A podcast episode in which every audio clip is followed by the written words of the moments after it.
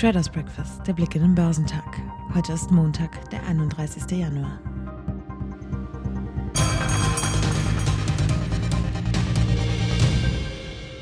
Die straffere Geldpolitik der US-Notenbank hatte den Aktienmarkt in dieser Woche fest im Griff und verunsichert die Anleger nach wie vor. Experten zufolge greifen sie bei Rücksetzern aber immer noch recht zuverlässig zu. Nach jeder deutlichen Erholung sei zuletzt aber auch die Bereitschaft schnell wieder groß gewesen, Kasse zu machen. Die Volatilität und die Risiken sind gestiegen und das wird erst einmal so bleiben, hieß es am Freitag vom Commerzbank Anlagestrategen Chris Oliver Schickentanz, auch wegen des Ukraine-Konflikts. Die Aktien in Asien legten am Montag zu, da die Märkte auf dem chinesischen Festland und in Südkorea wegen des Mondneujahrfestes geschlossen waren. Der japanische Nikkei stieg um 1,1 Prozent. In Hongkong stieg der Hang Seng Index im Laufe des Tages 1,1 Prozent. Der australische S&P ASX 200 blieb hinter der breiteren Region zurück und schloss 0,2 Prozent. Die New Yorker Börsen haben nach einer Berg- und Talfahrt in dieser Woche nochmals Gewinne eingefahren. Nach schwachem Start sorgte vor allem eine Rallye in den beiden Schlussstunden dafür, dass der Dow Jones Industrial am Freitag ein deutliches Plus von 1,7 Prozent einfuhr. Unter anderem gestützt auf starke Zahlen von Apple ging der Leitindex mit 34.726 Punkten nahe am Tageshoch aus dem Handel. Das Ergebnis einer wankelmütigen Woche wurde mit 1,3 Prozent noch klar positiv. Der den breiten Markt abdeckende S&P 500 baute seine Gewinne im späten Handel auf 2,4 Prozent aus, indem er bei 4.432 Punkten schloss. Vor allem die technologielastige Nasdaq-Börse sorgte aber noch für Furore mit einem Kurssprung des Nasdaq um 3,2 Prozent auf 14.455 Punkte. In letzter Minute wurde damit die Wochenbilanz noch knapp positiv. Zu Wochenschluss beschäftigten auch wieder Konjunkturdaten die Anleger. Die Sorgen, was schnelle Zinserhöhungen betrifft, wurden von einer Kennziffer untermauert. Der auf den Konsumausgaben basierende und von der Notenbank FED bevorzugte Preisindex stieg gegenüber dem Vorjahresmonat um 5,8 Prozent.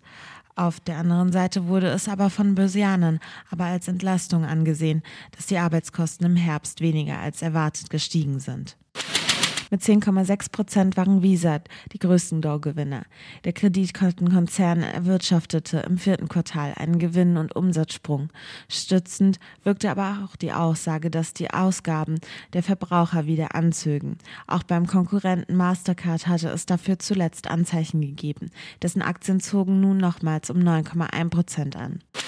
Nach einem Rekordhoch am Vortag und einer enttäuschenden Gewinnentwicklung sagten die Papiere von Chevron um 3,5 Prozent ab. Die rote Laterne hielt im Dow aber Caterpillar mit einem Kursrutsch um 5,2 Prozent. Nach dem Gewinneinbruch im ersten Jahr der Pandemie lief es für den Baumaschinenhersteller 2021 wieder besser.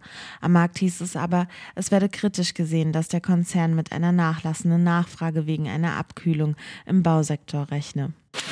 Der Leitindex beendete den Handel mit einem Abschlag von 1,3 Prozent auf 15.319 Punkte. Am frühen Nachmittag war das deutsche Börsenbarometer noch dicht an die Marke von 15.100 Punkten gesackt. Im Wochenverlauf steht nun ein Verlust von 1,8 Prozent zu Buche.